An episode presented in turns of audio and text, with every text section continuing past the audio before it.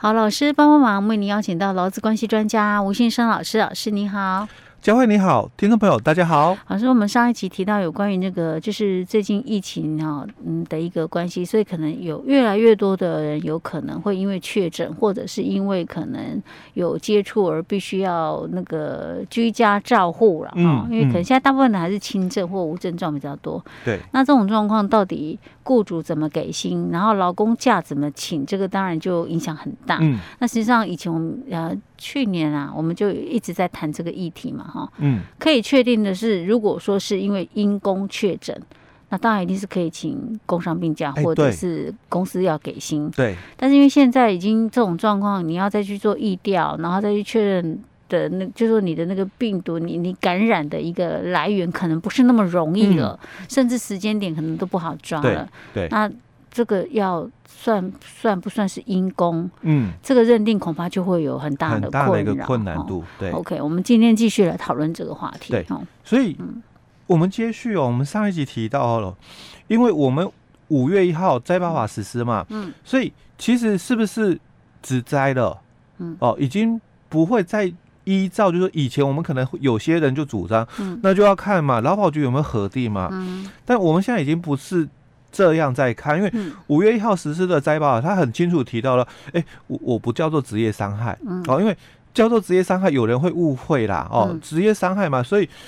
劳基法五十九条也是讲啊，因为遭遇职业灾害是职业伤害，因为这个主文五十九条的主文是讲职业灾害，可是五十九条的那个第四款讲讲说，劳工如果罹患职业伤害、职业病死亡，所以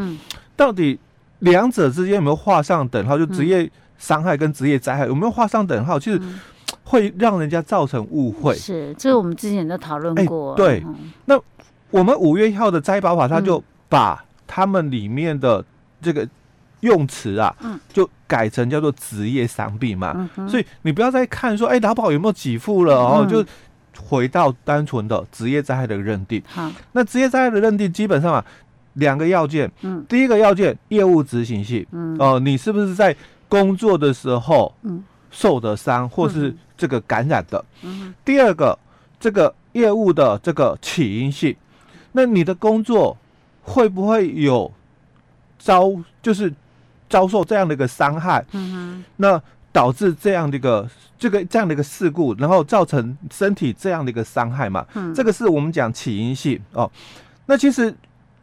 排除了，就我刚刚讲，我们。不用从这个法规里面去看，因为如果你要从那个治安法的一个解释定义来话，它就强调劳动场所里面的这个什么建筑物啦、什么机器设备、粉尘、原料、气体等等这些所导致嘛。那当然这个不会是工那个劳动场所里面的，或者是其他这个作业活动中哦，你也很难从作业活动中来谈。那我们就只能谈就职业上其他职业上原因嘛哦，所以我们。撇开法律的一个解释，我们从这两个定义的一个要件来看，你的这个不管是这个确诊了哦，那跟你的工作哦有没有因果关系？那会不会造成你身体某一个部位的一个受伤？有可能只能谈到就是啊，因为工作的关系，所以有其他同事感染了。嗯，那所以我因为工作跟他接触的一个部分，所以。才造成，因为我我们能够谈的是这样，因为去年前年是因为我从疫区我出差出国，那因为公司派我去那个疫区出差出国，所以我在那边确诊感染，所以我是嘛，因为我们台湾本身不会有这个 COVID-19 嘛，嗯，所以当初去年前年都是讲说你从疫区回来，哎，对那个因公。哦，那那没有问题，但是现在是台湾自己本身就有这个病毒喽。那你到底在哪里感染的？嗯、哦，所以要再谈职灾的一个部分哦，嗯、那要从这边去理清。可是刚刚佳慧也谈到了嘛，因为你要再去做疫调的一个部分，其实难度已经很高。嗯，那你怎么再来谈说我是因公确诊？哦，其实真的难度有了哦。嗯，好，那我们假如真的哦可以确认是因公确诊，那当然这一块工伤病假、职业灾害哦，所以当然雇主哦，你就给予工伤病假了。那这一段的居家期间当然是给薪没问题哦。好，那如果你不是因公确诊的，那当然就只剩下就是私人的一个问题喽。嗯，好，那你不是因公确诊，那当然你只能因为你有确诊哦，所以可以请病假。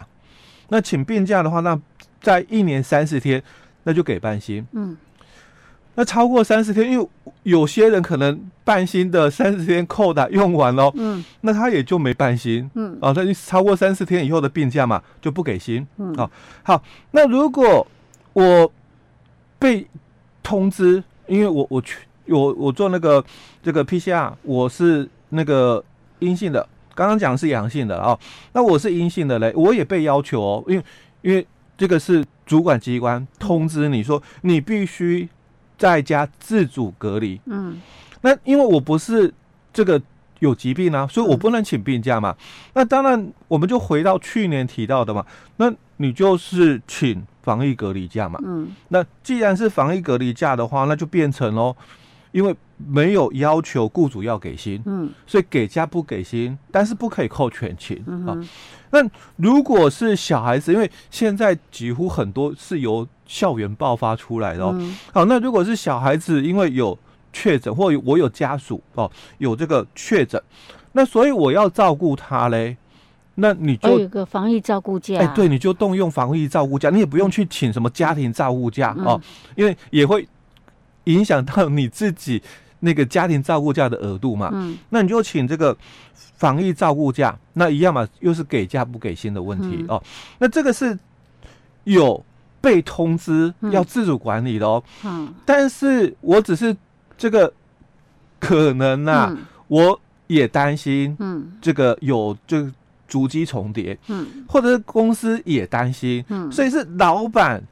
叫我不要来的自主管理的，嗯嗯，那这个时候其实争议点最大，嗯，因为我们刚刚讲的哦，那个都是很明确的，嗯，因为。你是这个因公染疫的，很明确，或者是你是非因公染疫的，哦，那那也会被要求自主管理，或者是我也被通知，但我没有确诊，我也被通知自主隔离。这种的话，因为都是由主管机关政府，要求你不得提供劳务的哦，那那当然雇主他就可以就不给薪嘛，嗯。但现在问题来了是。公司担心，因为假如你有足迹重叠，但是我们很怕，嗯。哦，如果万一你后面又变成是那个阴改阳，对不对？因为很多是变成确诊者，哎，对，因为一开始检验的时候没事嘛，嗯，那之后过了几天之后，哎，那个阴转阳，嗯，哦，那就变成又是确诊者。可是你在这段时间，如果你来上班，嗯，那公司就会受到影响，因为。一开始没事哦，可是后面哦，那大家的工作上跟你有所接触哦，那会造成公司又一个群聚嘛哦，所以这个时候就会变成说，哎，那是雇主你叫我不要来的哦，嗯，那所以这一段薪水到底该怎么认？要给啊，我们以前有讲过，我记得，哎，这个其实管理做得好是可以规范的出来，就可以不给钱，嗯，但是如果你管理没有做出来，而是雇主要求。那你不要来了，喔，嗯，那这个部分，因为你管理，我还是必须强调，嗯，因为你管理没做好，所以你要被罚，你你要接受这个管理做没做好的处罚，所以。钱还是要照给，那要怎么样管理才可以不用给钱？我想很多雇主也想知道。欸、对，因为 因为我还是要强调嘛，管理做好的话就没事，因为你们事先约定了吗？那、嗯、就是你们在你的工作规则、劳动区，或者是你另外的管理办法，因为这两年疫情的关系，你们有没有针对这一个部分另外做一个管理的？可是如果说假设我跟我就是定一个工作管理规则，就是说你有曾经足迹重叠的，跟确诊者足迹重叠，那你就不要来上班，然后公司不给钱，不给那个那个就是薪资。可问题是我今天并没有接到政府机关通知我说不能上班啊，嗯、啊，你还是你叫我不要来上班的啊？因、嗯、因为这个就是雇主拒绝劳务的一个部分。嗯、对啊，可是你要清楚是拒绝还是管理的一个部分，因为。员工就是没有遵守规范，嗯，造成的。因为除非是说我很明确，你比如说假设好了，我们去参加一个什么活动，嗯，那我在之前我已经跟你讲不要去参加这个活动，啊，你还非得要去参加那个活动，那我觉得这个还有道理。对，所以我想管理就是这一段喽。哦、OK OK OK，这样我觉得比较好。我们再举一个例子喽。嗯、假如说，因为我昨天晚上嗯。参加喜宴，我们不要讲说疫情的问题啦，我们讲在以前没有疫情的时候，我可能昨天晚上参加喜宴哦，嗯。那可能因为喜宴嘛，哦、呃，就是我可能我自己的这个亲朋好友哦、呃、结婚嘛，所以很开心，多喝了一点，嗯，好，那我到隔天早上，因为八点要上班，嗯，那我因为昨晚很开心宿醉，嗯，早上我当然没喝啦，嗯，哦，可是因为还在宿醉的一个状态哦。那公司可能八点哦上工前会有做一个所谓的健康管理的这个检测，嗯，好，那你被健康管理检测哦，嗯，你的身体状况是不 OK 的，嗯，所以公司拒绝了你的劳务提供。我们之前在节目也谈到过就劳请求权哦，那像这种情况，所以我拒绝了你的劳务的一个提供，我雇主我拒绝你的劳务的提供哦，那其实你这天你就确实没工作，嗯哼，那我要不要给你薪水？哦，我那我懂老师的意思，嗯，就是说你的工作管理规则里面，你必须要明定说，比如说像类似那种劳工的一些身体状况。对，不适宜上班者，就是我可以拒绝你提供劳务，嗯，对不对？对，像类似像类似这样的，那这个我们可以理解。对，OK。那这样的，因为我有这样的一个管理规范在喽，嗯，那所以劳工你自己做不好，造成我拒绝你的劳务提供哦，那就是你要自己负责。哎，你要自己负责嘛，你不能讲说，哎，老板你叫我不要来的哦，可是我还是想来啊，哦，那那我就每天晚上，我我早上都不喝，我每天晚上我喝的醉醺醺。OK，但是怎么认定他醉醺醺呢？或者有些人说你你觉得他这样，可是所以像可能说不定也类似公司也都弄要准备一个酒测器，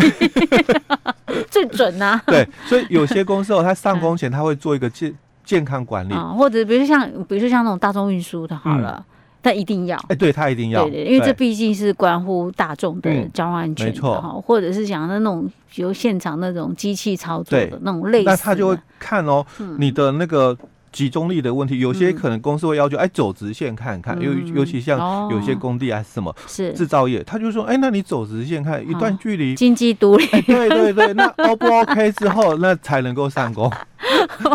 嗯，好，OK，老师这样举例我们就比较清楚了，嗯、不然的话真的还是蛮难理解的哈。对对对，对用简单的方式来举例，所以公司的管为什么老师一直强调公司管理很重要在这里哈？嗯、虽然烦一点，但是你做好管理就比较。能够避免后续一些状况发生，欸、对对，尤其万一遇到那种很卢的员工，嗯、